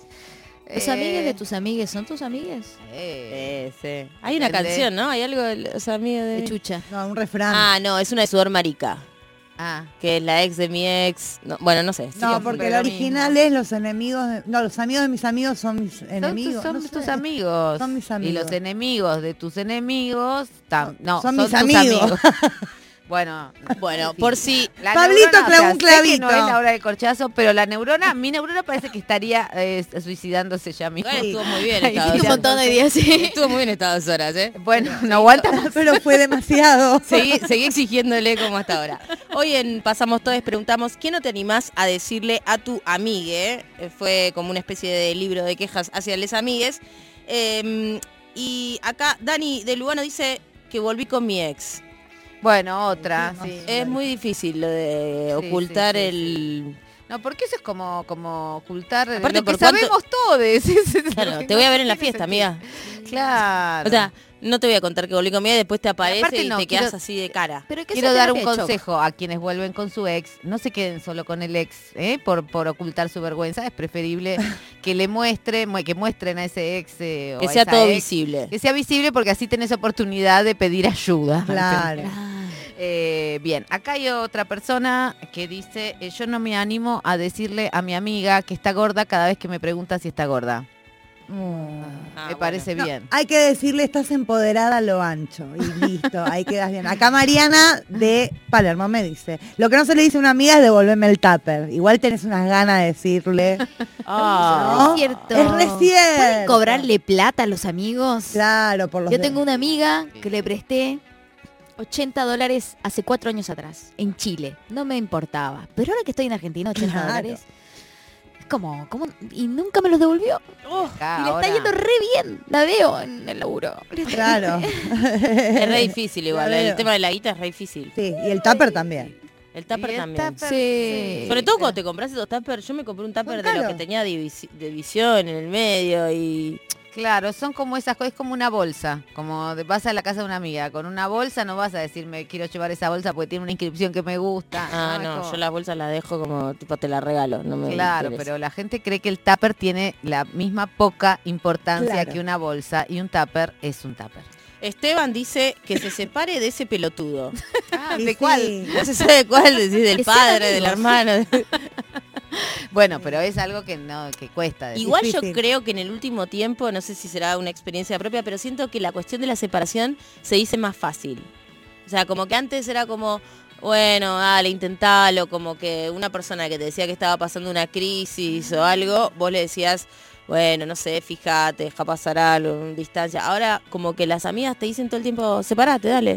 Sí, Sí. Al tercer Esperando. polvo te están diciendo. Separate. Dale, separate. Es cierto eso, pero yo creo que tiene que ver también con una solidaridad distinta entre nosotras, como ya el poder hablar, ¿no? Claro. Puedo decir, lo hice yo y está re bueno, como... Eh, también voy a no poner una pregunta más polémica, porque acá todo ha sido muy fácil. A ver. ¿eh? Eh, ¿Te garchás a la pareja de tu amiga? Ah, ¿Ves? chan. En el mismo momento... Chan, Ah, chan. No, pero ahí hay un montón. Acá sería... pareja. Claro. ¿Cómo? Cuando están de pareja. Y bueno, ponele que estás en unas vacaciones Ah, y te pasan cosas. Es turbio lo que está diciendo. Es muy tóxico. No es, vi- no es Ay, vitamina. son toda gente con moral ahora. No, resulta. no, pará. no, para cuidamos nada. la psiquis humana. Pará, plantea la escena bien. ¿Cómo es? Así Sí. yo te Te, puedo te van a- responder. responder. ponele, Está poniendo- alquilaste una casa, ¿no Sí. es cierto? En, en la playa. Eh, bueno, son dos parejas, cosas todas muy hetero, pero bueno, yo tengo algo, tengo una experiencia. Rosario. Hetero igual. Una vida larga, eh, tuve una Claro. vida hetero también, bien. Eh, bueno, mm, pasan cosas, convivís, estás en mallita, te pones el bronceador. Bien, Dale, seguí, seguí. Y de pronto miraste con otros ojos a, A la pareja de tu sí, amiga. de tu amiga. Haces un cruce, digamos. ¿Haces un cruce? No, no, no sé qué es, un esto. ¿Eh? Es como un swinger también. A mí me No es un swinger. No, porque el swinger calentaste con alguien. O sea, a ver, vamos a plantear la pregunta así. Si una se calienta con alguien, Sí, ¿no? Y está ahí como caliente. sí. Eh, ¿Las amigas son un freno para esa calentura? Si o- está en pareja mi amiga con él, sí. Sí, pero a mí también. Si es un ex de una amiga ya es distinto. Igual se Eh, lo me puedes lo preguntar. No, claro, a mí si mi amiga me dice que está todo bien y que tienen una Exacto. pareja abierta, le digo que sí, o ¿Qué sea... diferencia hay? Marta nos está jugando un No, montón. Mar- Marta nos quiere llevar al lodo, al lodo del delito vincular. Voy a hacer otra pregunta. ¿No hay algo que una puede hacer sin que se entere todo el mundo? Ah, bueno, pero eso es otra También. cosa. Ah, pero eso es Ana Frank, No, pero- clandestina. Pero pasa que en el, en ¿Por el qué una? ámbito de la amistad, indudablemente el concepto de los códigos es algo eh, demasiado también Fuerte. fuerte, sí. Y le- Pero sobre todo si la ves a ella feliz en este ámbito. Ay, no, también- no, esas consideraciones no. Esta igual que la otra. Ay, si tienen una pareja abierta, le va a molestar igual, Bueno, por más que tengan una Marta, pareja no abierta. que no. Pero a mí el... co- No, bueno, a mí si me dicen, ok, está A mí todo me bien... una vez. ¿A vos te molesta que yo me coja a tus amigas? Sí, obvio. Claro. me va a molestar. O sea, una pareja tuya te Sí. preguntó... Me dijo, ¿te molesta? Sí. ¿Y vos qué Pareja dijiste? abierta, obviamente. ¿Y vos qué dijiste? Obvio que sí. Claro. En mi jeta no, amiga. ¿Te puedes ir a coger un poquito más lejos? Ah, bueno, está bien. yo dije pero lo mismo. Pero bueno, pero yo si lo hago, no se lo voy a contar, no voy a pedir permiso, ni voy a... Yo lo hago, punto. Pero se, se pide permiso. Se repicó. Se pide permiso para. se- ¿sabes? un arrebato, es una es una Ah, bueno. calentura. Para mí, eh, ¿Pero le contaste a tu amiga? Podemos morir mañana. No se lo contás. Pero yo una vez estuve con el novio de una amiga. No, estuve una vez en el 97, chicos, plan austral. Claro, estuve sí. con el novio de una amiga y no se enteró nunca más nadie. Estamos más o menos igual que en el plano astral, la precariedad. Así que hay que volver. No, ¿sabes lo que sí se pide permiso? Cuando alguien tuvo un- una amiga, un una cosa significativa con alguien, no pongamos etiqueta, pareja, nada, amor platónico, y vos estás con el otro y decís, che, ¿te jodería? Todavía hay resabios. No, a mí yo cualquier cosa que, que me que sería la pregunta termina con te jodería, no la formulo. Claro. Sí. O no lo hago o O lo hago en silencio. Bueno, a mí me han venido a preguntar, ¿te jode que esté con el que estuviste en el verano del 2002? No. Es que aclarar oscurece. Bueno, pero eso es un- por eso te digo, sí. Al final terminamos pensando como Marta. Y sí, lo que pasa es que nos los planteó como que deberíamos ser más progres y decirle a nuestra amiga, ¿te jode que me coja tu...? No, yo estoy a- al contrario de todo eso. ¿eh? Bueno, esto ha sido todo por hoy. Hemos estado discurriendo sobre cuidados, eh, amigas, amigues, eh, cholgas. Empanadas. Nada. Hizo papas, por si fuera poco. Eh, aquí ha estado nuestra compañera Vicky Grigera Dupuy, alias Montonerísima, eh, Euge Murillo, eh, José Nas, este Balea, alias la productor, Ta, productor Ta, eh, Sergio Ríos en los controles, quien les habla, Marta Dillon. Espero que tengan una buena amiga que les haga caricitas en la espalda para esta semana y que puedan este, resistir la tentación de poner eh, frases taradas en Twitter y en las demás redes sociales. Se los pido por favor, bajen el nivel de corazoncitos y vamos a dar vuelta un patrullero, amigues, que para eso estamos. Gato, puto, torta, traba, perra, zorra, buena, mala, vieja, diosa.